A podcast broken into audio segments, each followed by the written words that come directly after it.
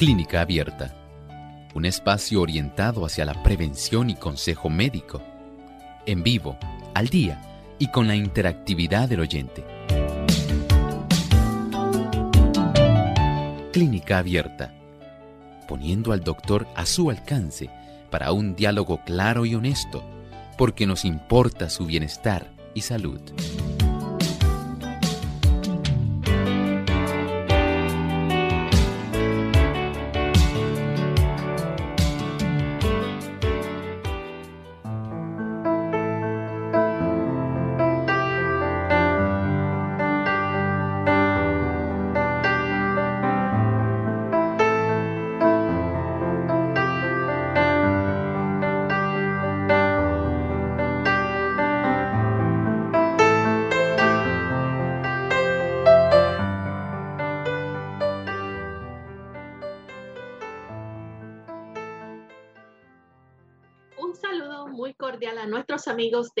Clínica Abierta. Nos sentimos contentos de tener esta oportunidad nuevamente para compartir con cada uno de ustedes en este espacio donde usted puede hacer su consulta. Les invitamos a participar de nuestro programa hoy comunicándose a nuestras líneas telefónicas localmente en Puerto Rico, el 787-303-0101. Para aquellos amigos que se encuentran en otros países, les recordamos el 787 como código de entrada, 282-5990 y 763-7100. Si usted se encuentra también en los Estados Unidos, puede comunicarse a través del 1866-920-9765. También puede escribir su consulta entrando a nuestra página web radiosol.org ahí en vivo a través del chat. Puede hacer su consulta durante la hora de este programa y también puede comunicarse vía telefónica oprimiendo el símbolo de teléfono. Solamente debe seguir las instrucciones y debe contar con Google Chrome o Firefox para poder efectuar su llamada. También les recordamos que tenemos disponible nuestra página en Facebook. Aquellos que nos siguen a través de las redes sociales también pueden utilizar esta plataforma para realizar su consulta. Solamente mientras estemos en vivo y en la medida que el tiempo nos alcance estaremos entonces contestando algunas consultas de Facebook. Así que les invitamos a sintonizarnos, a vernos también a través del canal Salvación TV, canal local 8.3, 8.4, para que puedan participar de nuestro programa hoy de Clínica Abierta.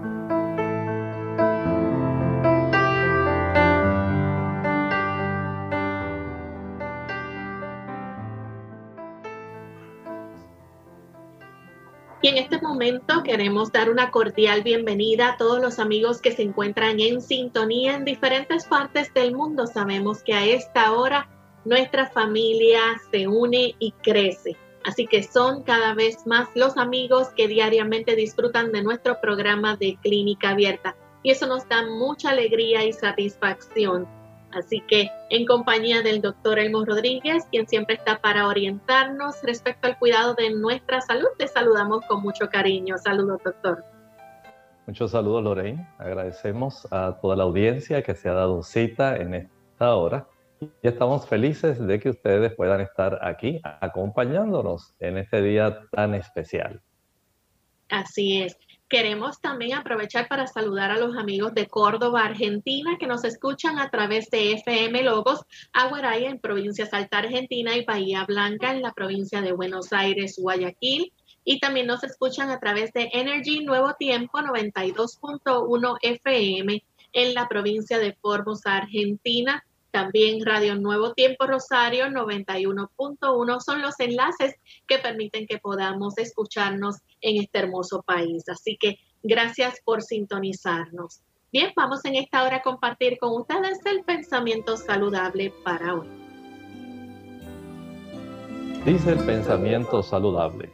Todos tenemos pruebas y aflicciones duras que sobrellevar y fuertes tentaciones que resistir pero no las contéis a los mortales, sino llevadlas todas a Dios en oración.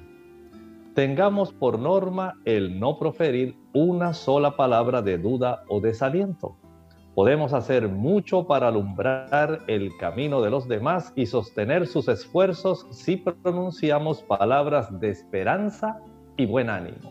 Esas son palabras selectas, palabras que en estos días valen mucho, se aquilatan sobremanera, porque son palabras que tienden a ennoblecer, tienden a elevar, tienden a animar, palabras que en esta hora constituyen una semilla de esperanza.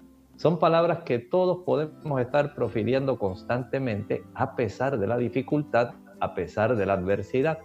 No es bueno que ensombrezcamos nuestra senda y la senda de los demás tan solo profiriendo serias preocupaciones. Claro, sabemos que esas preocupaciones existen, pero también tenemos un Dios grande y poderoso capaz de intervenir en las situaciones particulares y personales en nuestra vida. Permitamos que el consuelo, la esperanza, la paz que el Señor puede dar aún en medio de la adversidad. Dice la Escritura que en el mundo tendréis aflicción, pero confiad, yo he vencido al mundo. Hablemos de esperanza, hablemos de fe, hablemos entonces de la oportunidad que el Señor nos da en esta hora para nosotros, a pesar de la dificultad, manifestar esperanza y fe en nuestra vida. Y con ese hermoso pensamiento vamos entonces a dar inicio a las preguntas de nuestros amigos oyentes. Ya tenemos algunos comunicándose a través de la vía telefónica, así que vamos a escuchar a la primera amiga que nos llama. Ella es Dulce, se comunica desde los Estados Unidos. Adelante, Dulce. Hola, buenas, buenas tardes. Yo quería preguntarle al doctor estuve tres semanas con dolor de garganta y después se me convirtió en tos me duele un poquito como el paladar, pero ya llevo también tres semanas con una tos y no se me quiere quitar. Quería ver si él me podía recomendar algo que hacer. Muchas gracias. Mire, es conveniente si usted pertenece, digamos, a la República Dominicana o en Estados Unidos, donde usted resida. Estados Unidos. Estados Unidos. Sería muy adecuado si usted pudiera hacerse alguna prueba adicional porque ya esa tos durante ese tiempo prolongado, bien amerita que usted pueda, digamos, practicarse esa prueba del COVID-19. Sabemos que en los Estados Unidos está bastante disponible en todos los estados. Sería útil que usted aprovechara el tipo de mecanismo que ellos tienen en este momento, donde hay áreas públicas donde usted puede incluso ir con su automóvil y ellos allí se acercan hasta usted le toman la prueba con el hisopo y así pueden verificar de lo que está ocurriendo. Por otro lado, en lo que esa prueba certifica, recuerde que usted puede hacer varias cosas. Número uno, puede usted tener el beneficio de practicar gargarismos para aliviar la molestia de la irritación. Usted puede preparar, digamos, para una taza de agua tibia, añádale dos cucharaditas de carbón activado y una cucharadita de sal. Agite bien y luego con esto va a practicar gargarismos. Esto va a ayudar para que usted pueda reducir la irritación de la garganta.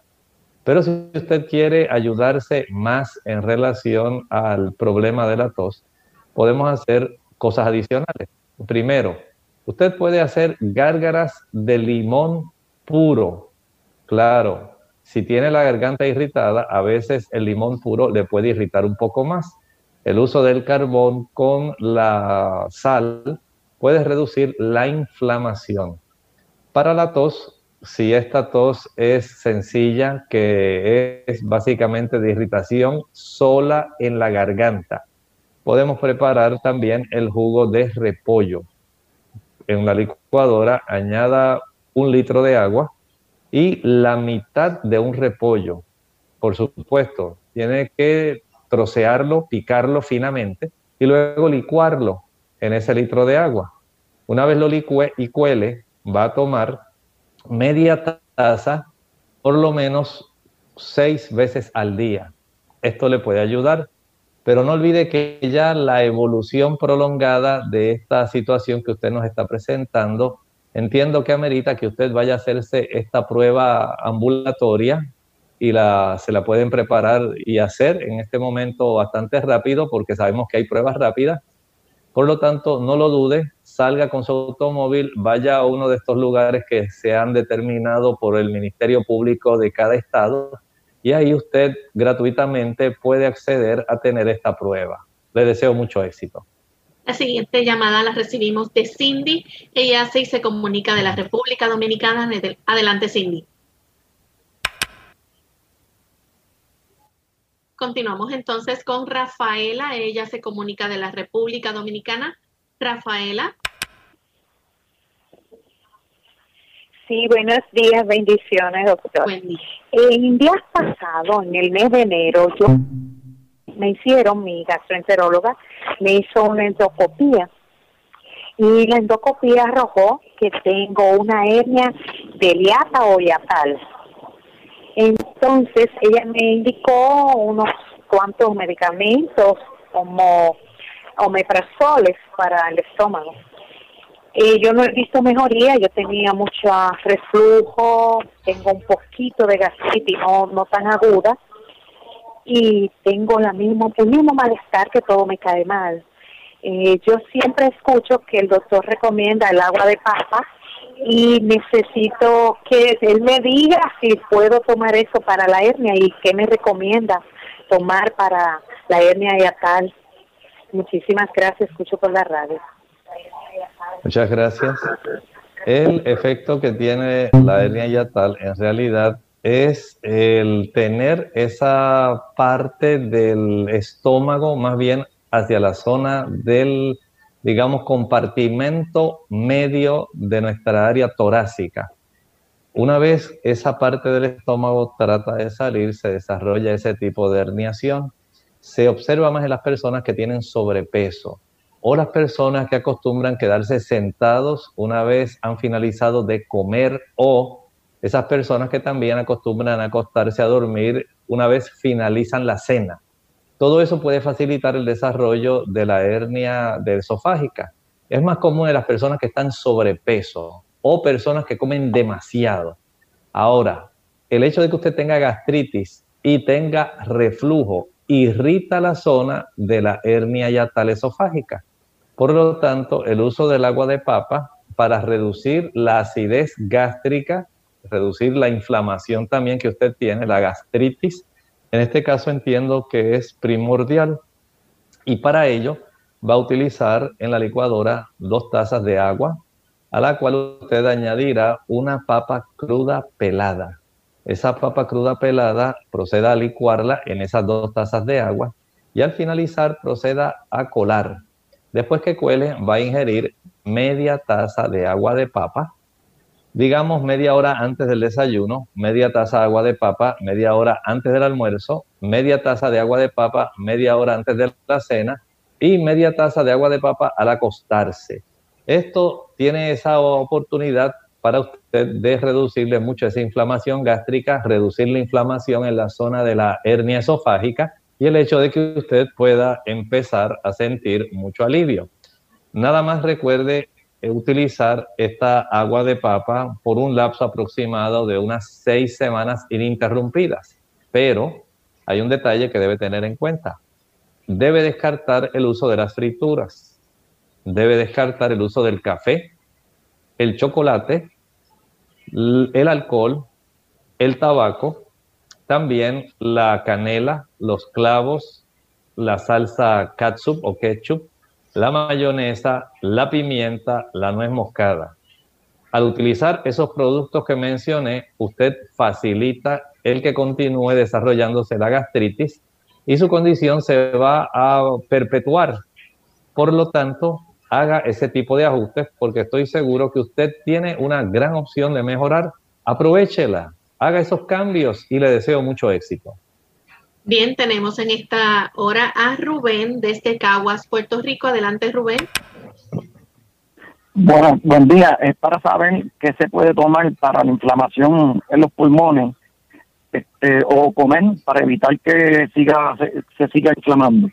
Gracias, escucho por la radio. Gracias, Rubén. Mire, el asunto de la inflamación en los pulmones, eso es variable. Sabemos que puede ocurrir inflamación ahora que está desarrollándose el problema del virus del COVID-19. Parte del problema en realidad es cómo este tipo de virus ataca directamente unas células que se llaman neumocitos tipo 2. Esos neumocitos tipo 2 tienen unos receptores de la enzima convertidora de angiotensina, donde hay una gran afinidad por las espigas que tiene este virus.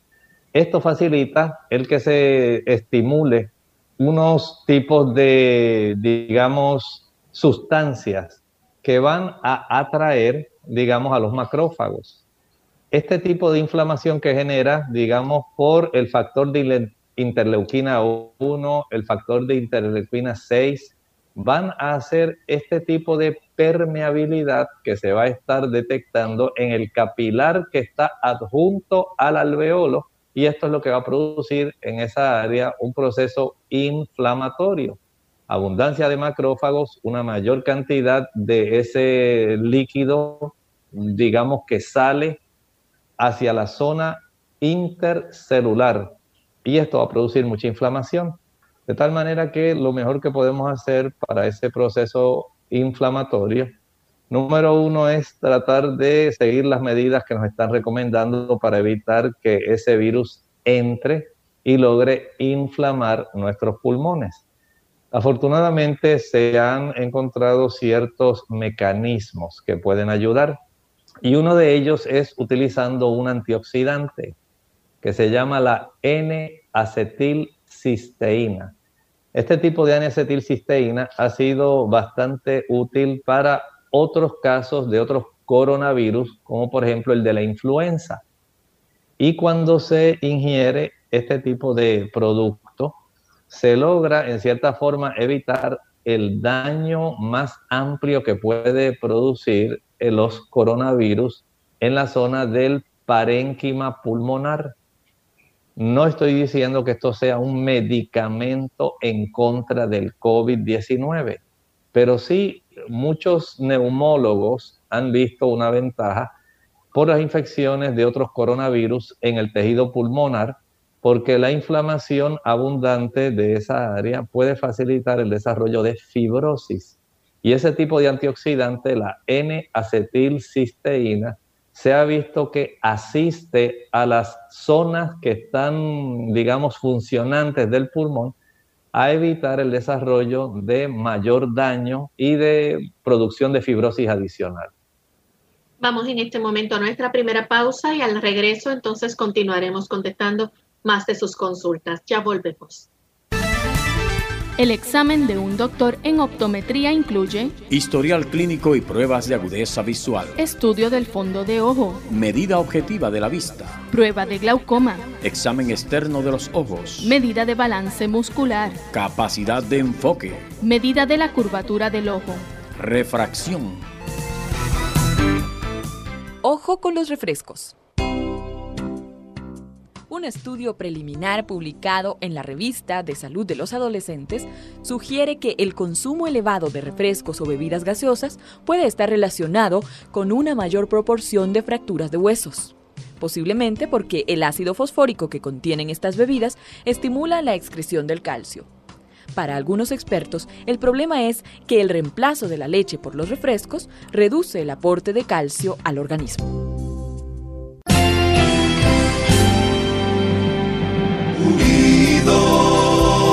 Unidos, unidos, unidos hacia el cielo, siempre unidos, unidos, unidos en la testificación de la verdad.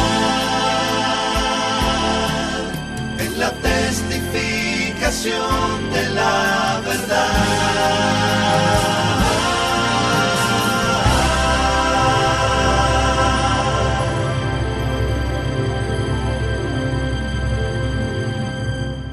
Ante el nuevo coronavirus COVID-19, Debemos proteger de contagio a las personas más vulnerables, a los que tienen patologías previas, a los envejecientes y las embarazadas. El mensaje es, la vacuna eres tú. Según cómo te comportes, podemos evitar la propagación del virus. Este es un mensaje de esta emisora.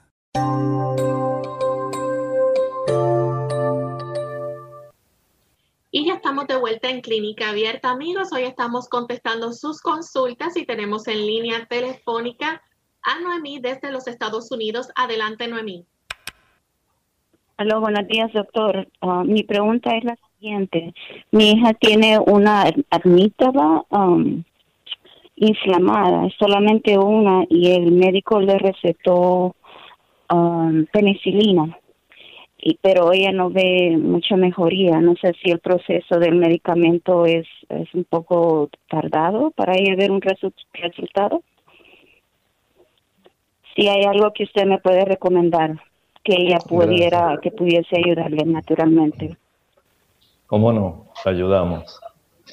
Es probable que le haya sospechado una infección de amígdalas a consecuencia del estreptococo beta hemolítico y por eso le ha recetado esta penicilina, que es básicamente lo indicado para este tipo de situación.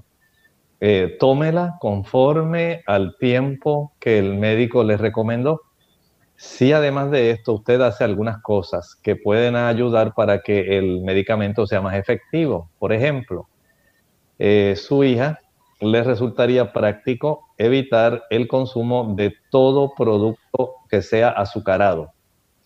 Los jugos, las maltas, los refrescos, los bombones, los helados, las paletas, los bizcochos, las galletas, los flanes, los chocolates.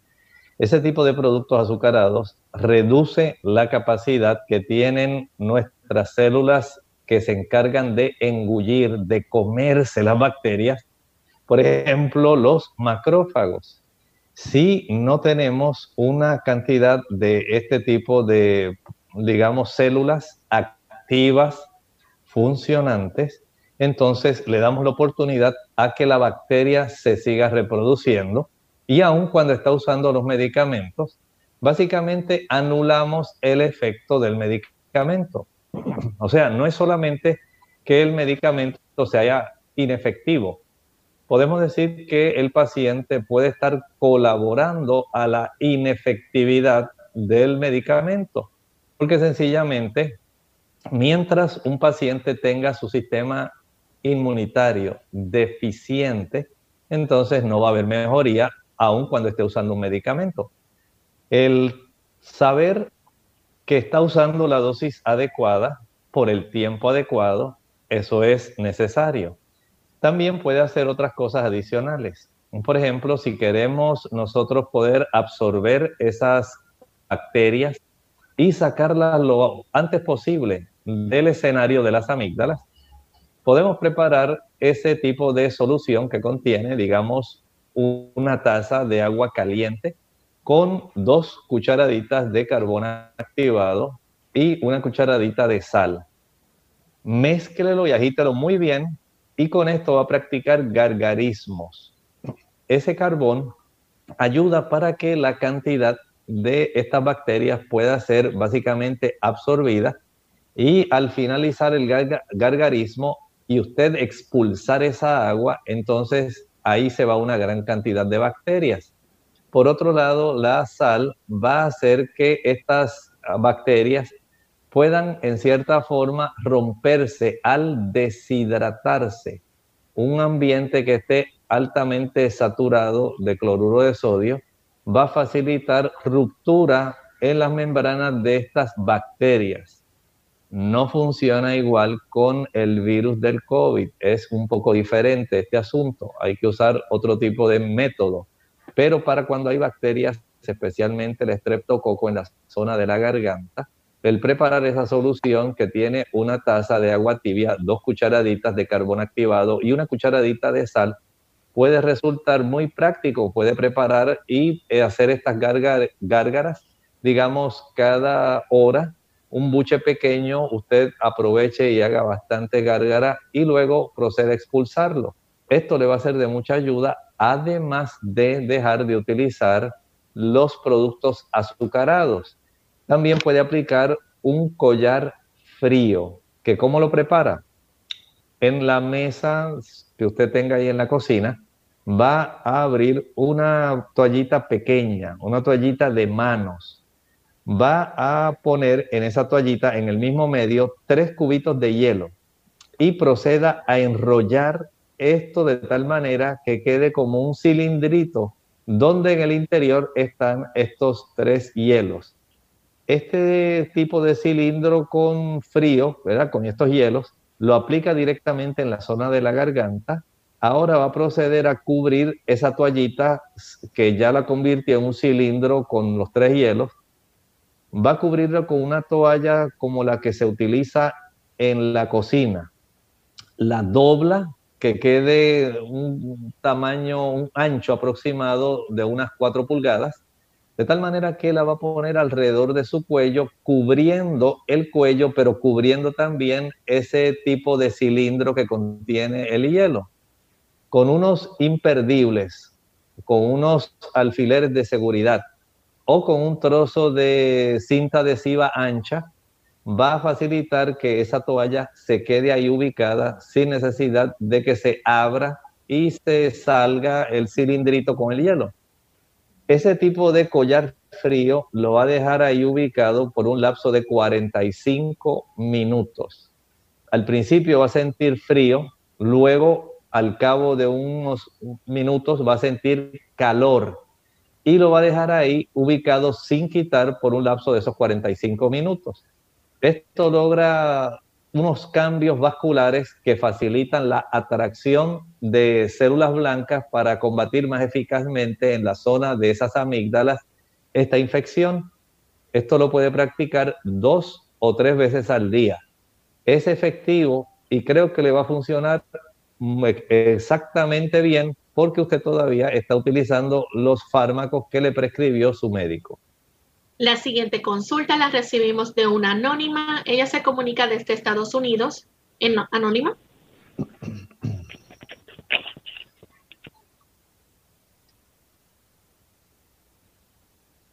Saludos, Anónima. Buen día. Continuamos entonces con Elena de la República Dominicana. Adelante, Elena. Y buen día, bendiciones es con relación a un mareo que cuando yo me puesto me comenzó en la madrugada, cuando me recuesto, siento el mareo. Y cuando bajo la cabeza también. O sea que no lo tengo constante para saber si es un vértigo, si es un mareo y si tiene algún ejercicio o algún medicamento natural en lo que puedo ir a la consulta, porque ahora las consultas están paradas. Gracias y buen día. Muchas gracias, claro que sí. Puede usted hacer lo siguiente. Las personas que tienen este problema, lo que va a hacer es preparar una taza de té de jengibre. El té de jengibre es muy efectivo para la condición que usted está presentando. En realidad, es un tipo de vértigo posicional el tomar esa taza de té de jengibre va a ayudar para que los canales semicirculares puedan comenzar a tener una capacidad fisiológica de adaptarse nuevamente a la normalidad de la posición. En casos donde esto no le funcione, va a ser entonces necesario que usted vaya al otorrino para que él haga una revisión y pueda enseñarle los ejercicios adecuados para la sospecha del canal que él está inflamado y el trastorno que se está generando dentro de la linfa de esos canales semicirculares. Pruebe primero con el té de jengibre. Creo que puede tener una buena oportunidad para evitar que esto se complique. Vamos a nuestra segunda y última pausa. Cuando regresemos, continuaremos entonces contestando más de sus preguntas.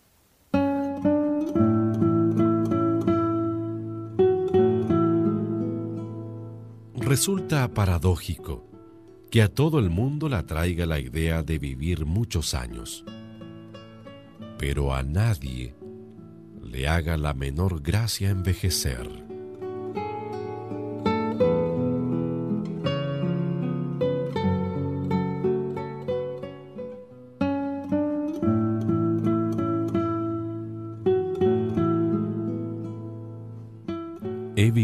Este mundo lo suficiente para examinar por segunda vez y con cuidado lo que a primera vista no me deja duda.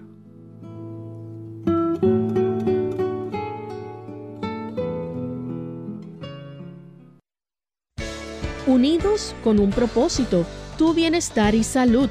Es el momento de hacer tu pregunta llamando al 787-303-0101 para Puerto Rico, Estados Unidos 1866-920-9765 y llamadas internacionales al 787-763-7100 o al 787-282-5990. Clínica Abierta, trabajando para ti. Ante el nuevo coronavirus COVID-19, no debe cundir el pánico. Pandemia no es un sinónimo ni de muerte ni de virus mortal. Esto no significa que vamos a morir todos. El mensaje es, la vacuna eres tú. Según cómo te comportes, podemos evitar la propagación del virus. Este es un mensaje de esta emisora. Clínica Abierta. Ya estamos de vuelta en Clínica Abierta, amigos. Continuamos recibiendo sus consultas. En esta ocasión tenemos a González, que se comunica de San Juan, Puerto Rico. Adelante, González. Sí, gracias. Buen día. Mire, eh, yo, ya, yo, te- yo aparezco de ojo seco y ha usado el Yantén y, y gotas que vienen para eso, este, pero estaba pensando, cuando no tengo el Yantén o las gotas, eh, la copita esa de lavarse los ojos, este, con agua de beber, le echar una gota de aceite de coco o alguna otra cosa para sustituir la, las gotas, sea, que lubriquen el ojo, lo laven o lo humedezcan. Y también este el agua de coco, ya que tengo una palma con mucho coco, este, ¿se puede usar el agua de coco para lavar los ojos? Gracias. Muchas gracias. ¿Cómo no? Mire, no hay ningún problema. Puede utilizar agua, digamos, destilada.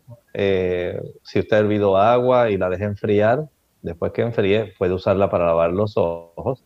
Y hasta la misma agua de coco la puede utilizar. Cada vez que usted sienta su ojo reseco, usted puede ir y con esa copita lava ojos. Puede entonces eh, humectarse su ojo completito y de tal manera que usted no sienta la molesta. El uso de estas, o, eh, estas gotas que vienen actualmente, que son humectantes, eh, es para eh, impedir que usted esté a cada rato lavándose sus ojos, pero en realidad no hay ningún problema si usted no le molesta lavarse sus ojos con este tipo de otras soluciones que entiendo que van a ser útiles porque facilitan la humectación, pues no hay ningún problema con ellas.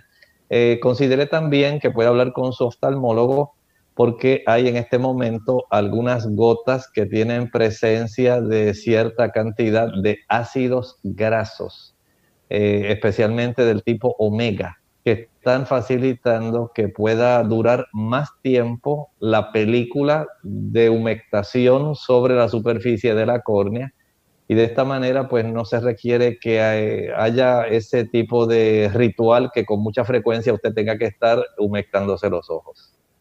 La siguiente consulta la recibimos de Rubén desde Caguas, Puerto Rico. Adelante, Rubén. Buen día. Buen día. Este, la vez anterior, había, buen día, había llamado ya anteriormente, pero parece que no me expliqué bien y el médico pensó que era COVID lo que yo estaba hablando, pero es que el niño mío tiene una inflamación, dicen que es una manchita que tuvo, entonces a mi esposa también le preguntaron que si había estado cerca de algún deambulante. Y yo le recordé a ella que antes nosotros íbamos cada cierto día en el mes a darle comida a los deambulantes. Entonces quiero saber, a ver cómo con algo natural que pueda Rubén, disculpe, no se retire. Rubén, perdone la interrupción. Si usted pudiera refrescarme nuevamente el cuadro para yo recordar y poder entonces contestarle de acuerdo a lo que usted ahora nos está diciendo. Sí, lo que pasa es que eh, yo le, me, me dijeron que tenía una inflamación, que es como una mancha en el pulmón. Entonces le habían preguntado a mi esposa si habíamos estado cerca de algún deambulante. Entonces yo le recordé a ella que sí, que nosotros le dábamos comida ante los deambulantes, porque quisiera saber cómo se puede este aminorarlo, algo que ayude a bajar la inflamación, porque cuando le dije anteriormente que era inflamación, usted pensó que tenía que ver con el COVID, pero no tiene que ver con el, el COVID. Ok. ¿Cómo no? ¿Cómo no? Mire, el asunto que ahora estoy entendiendo es si hay una mancha, necesariamente no quiere decir que tenga una inflamación. A veces se aprecian granulomas ahí que quedan eh, básicamente encapsulados y se ubican cuando se obtiene una radiografía de pecho anteroposterior y lateral. Ese tipo de, digamos, estructura lo que nos está indicando es que nuestro cuerpo utilizó los mecanismos de defensa para encapsular y aislar algún tipo de germen patógeno. Casi siempre se observa más con el asunto de la tuberculosis, pero hay otros patógenos que también se pueden encapsular. Es un mecanismo que tiene nuestro cuerpo para aislar y evitar que eh, la bacteria pueda entonces desarrollarse y, trastornar adicionalmente esa área. De tal manera que esa zona donde está ese granuloma, esa manchita, queda ahí básicamente aislada. Digamos que es un tipo de cuarentena del tejido de esa área para evitar que el germen se pueda reproducir. Este tipo de, digamos, estructura, lo que hacen los médicos generalmente es darle seguimiento cada seis meses cada año, dependiendo de cómo ellos notan si ha habido algún aumento o si sencillamente se ha mantenido estable y aislado ahí sin ningún problema. No debe haber ningún otro tipo de complicación, pero sí debe usted tener la seguridad de acudir a las citas que el médico le refiere y llevar la radiografía cuando él se la requiera en términos generales es lo que se hace, por eso es que le preguntaron si había tenido contacto con alguna persona que tuviera tuberculosis, porque es más frecuente en los pacientes observar este proceso, se le llama caseificación, donde se desarrolla este tipo de granuloma aislado en algunos de los lóbulos de los pulmones. Continuamos con la siguiente consulta, la hace una anónima desde Aguadilla, Puerto Rico. Adelante, anónima. Buen día. Es para saber si en un CBC, este, si uno se hace un CBC, sale el glóbulo mal o algo así, si tiene que ver con, con el COVID, porque es que tengo una tos hace como dos semanas. Gracias. Muchas gracias. En el aspecto de la cantidad de los glóbulos, sabemos que si hay una infección activa, el, la cantidad de glóbulos blancos debe aumentar, pero particularmente los que van a aumentar en este caso van a ser los linfocitos. Pero si hay una abundante cantidad de macrófagos que van a entrar al tejido pulmonar, como ocurre en los pacientes que son eh, hospitalizados y que se llevan a cuidado intensivo, la cantidad de macrófagos relativamente va a disminuir porque van a estar invadiendo la zona del parénquima pulmonar a consecuencia de la presencia del virus. O sea que todo en esto puede ser relativo dependiendo en qué etapa de evolución de la enfermedad se encuentra. En ese aspecto podemos observar, digamos, dentro de los glóbulos blancos la familia de los linfocitos, pero también tenemos que observar los macrófagos que pertenecen a la zona de los, digamos, aquellos que son neutrófilos, eosinófilos, basófilos de los granulocitos. Y hay que estar entonces atentos a ese tipo de reducción relativa y la evolución del paciente, porque también depende de cuánta fiebre tenga el paciente, cuán deshidratado pueda estar el paciente. O sea, que hay que tomar en cuenta el cuadro clínico general, no solamente un tipo de hematología aislada, porque el cuadro clínico de un paciente junto con los laboratorios es lo que nos permite saber cómo está la evolución de ese cuadro clínico. De, otra forma, solamente porque usted tiene un CBC, un contagio de células sanguíneas, en este momento no va a saber exactamente qué está ocurriendo, porque todo depende de la etapa de la evolución y del cuadro que usted tiene en términos generales. Tenemos entonces en línea telefónica a Maximilo desde Moca, Puerto Rico. Adelante, Maximilo. Ajá, dígame. Buenos días, Dios le bendiga, Dios le bendiga. Es que estoy, este, es que me, me salió un empeine en un, en un, en un mulo. Sí, y entonces también me salió una empolla en la, en la, en la planta de los pies. Muy bien. Ayudamos. Gustaría que me diera ¿Cómo no? Mire, para el empeine, usted lo que va a hacer es echar en una taza de agua una cucharada grande de vinagre. Puede ser blanco o amarillo. Con esa solución, usted va a proceder a friccionarse directamente sobre la superficie donde tiene el empeine. Esto lo tiene que hacer varias veces al día para que este tipo de hongo pueda comenzar a desaparecer. Esto va a tomar tiempo. Recuerde que si usted es una persona que le gusta, por ejemplo, el pan blanco y le gusta el queso, esto va a hacer que este tipo de empeine dure mucho más tiempo y le resulte más difícil hacerlo desaparecer. Hay personas que también pueden recurrir al uso del aceite de melaleuca. Después que se han friccionado con esta solución de agua con vinagre, puede aplicar con una gasa una fricción con el aceite de melaleuca. Esto le puede ayudar para acelerar el proceso de la curación, de la desaparición de este hongo. Bien, tenemos a Maciel que llama de la República Dominicana. Adelante, Maciel. Sí, buen día, bendiciones. Eh, la consulta es, doctor, a mí me duele un huesito en la parte baja de la columna, creo que se llama coxi. Si duro mucho tiempo sentada, me molesta mucho y tengo que ponerme de lado o pararme. El médico me indicó una pastilla que se llama Melocican y me la empecé a tomar y una que se llama, que tiene complejo B, pero esa no la pude tomar porque me salen erupciones, ya que en otro tiempo tomé, inyectaron cinco ampollas de complejo B. ¿Qué yo podría hacer para bajar la inflamación y que se me quite el dolor de ese huesito porque me persiste? Gracias. ¿Cómo no? Cuando las personas tienen la inflamación de prácticamente esa es la última sección de nuestra espina dorsal. A veces puede fracturarse si la persona, por ejemplo, cayó sentada. Y eso facilita el que se desarrolle no solamente la fractura y se desarrolle el proceso de osificación e inflamación.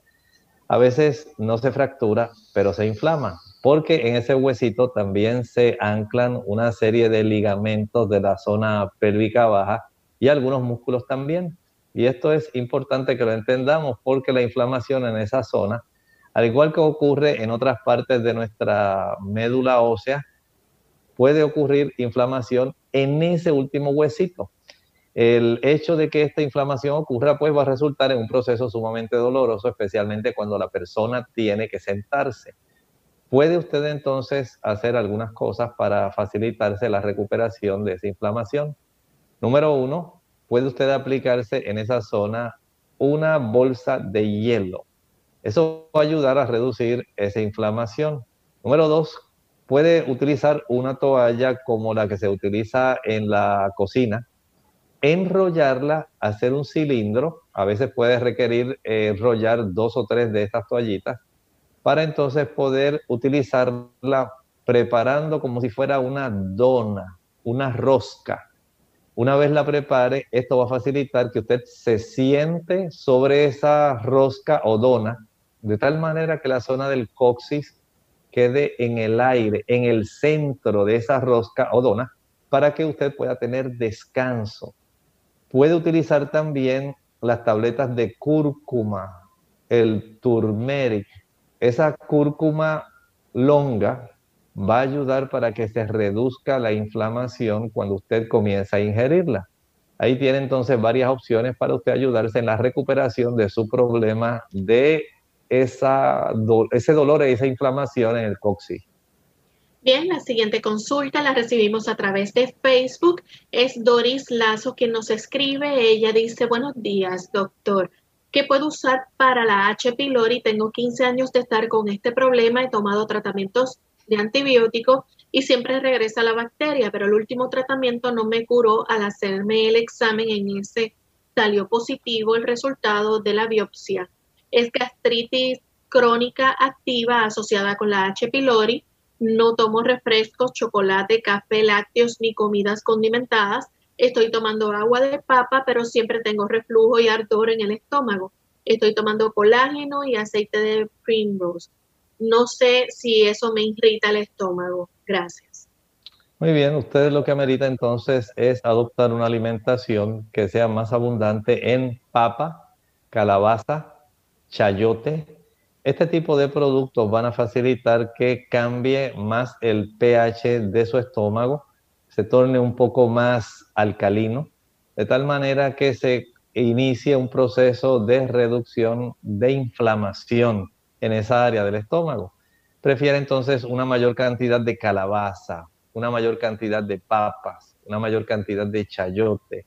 Son productos que van a facilitar el que ocurra esta reducción. Pero hay un ángulo que probablemente usted debe considerar. Por ejemplo, algunas personas que son vegetarianos, veganos y desarrollan estas condiciones, pudiera usted estar inflamando su sistema digestivo tal vez porque está abusando del consumo del ajo y de la cebolla.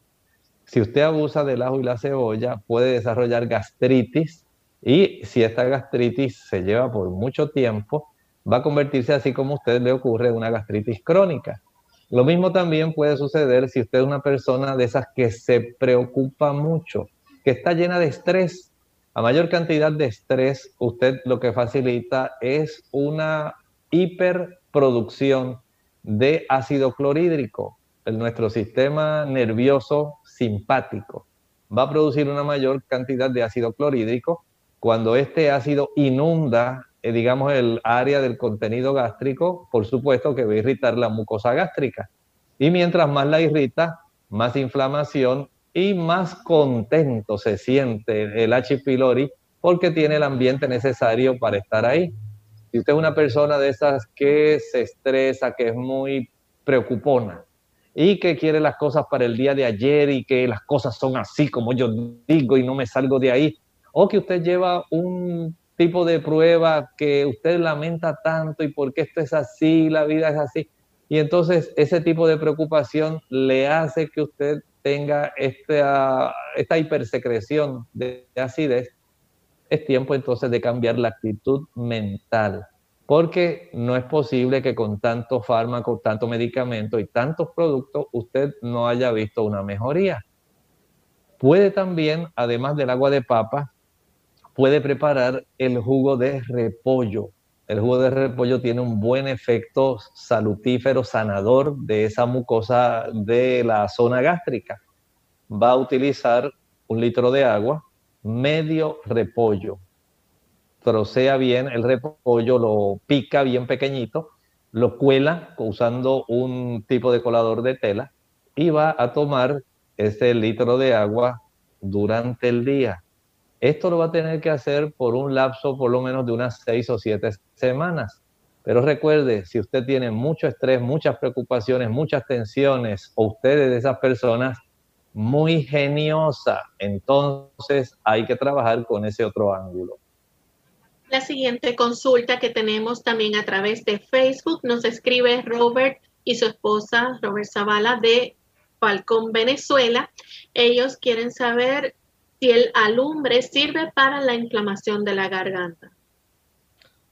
En realidad no les sabría contestar. Sí conozco el producto, pero no me atrevo a decirle si se puede utilizar para la garganta. Haré todo lo posible en buscar la información y tratar de dársela, por ejemplo, para el jueves. Bien, tenemos otros chats que nos los pueden poner en pantalla. Anónima de la República Dominicana tiene infección por oxiuros por muchos años. Llevo una dieta sin café, chocolates, bebidas azucaradas, harinas blancas y todo este tipo de cosas. Soy muy higiénica, dice ella, se cuida mucho, duerme eh, con ropa ajustada, la cual lava y pone al sol cada día en las mañanas.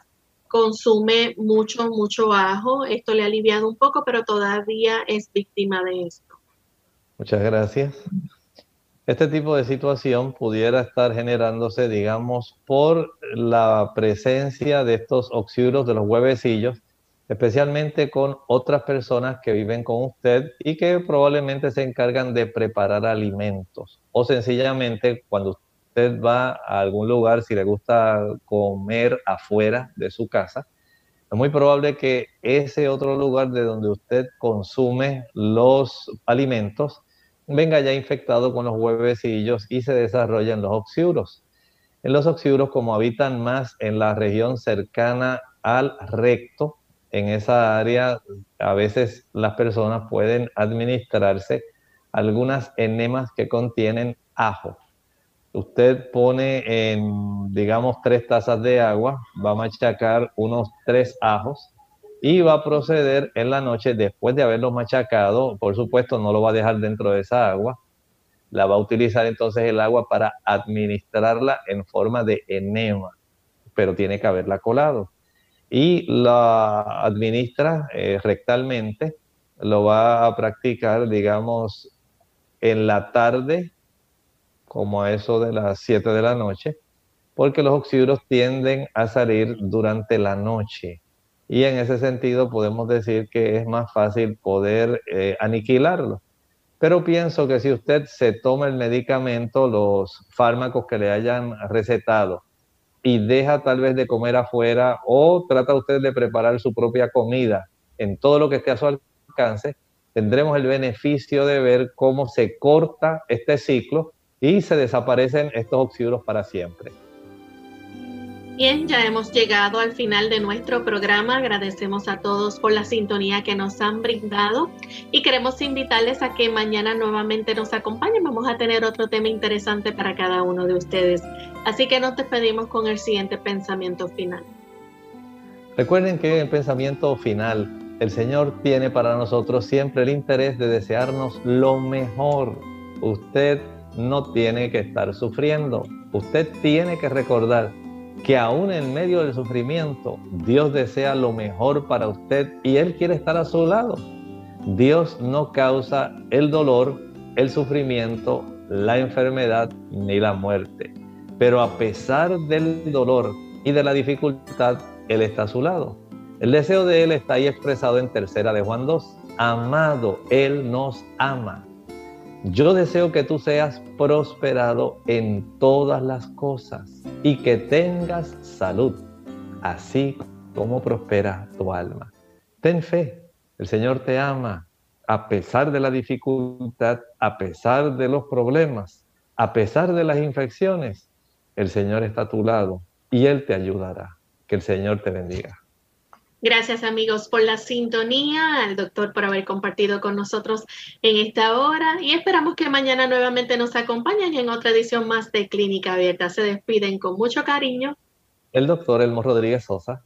Y Lorraine Vázquez. Hasta la próxima.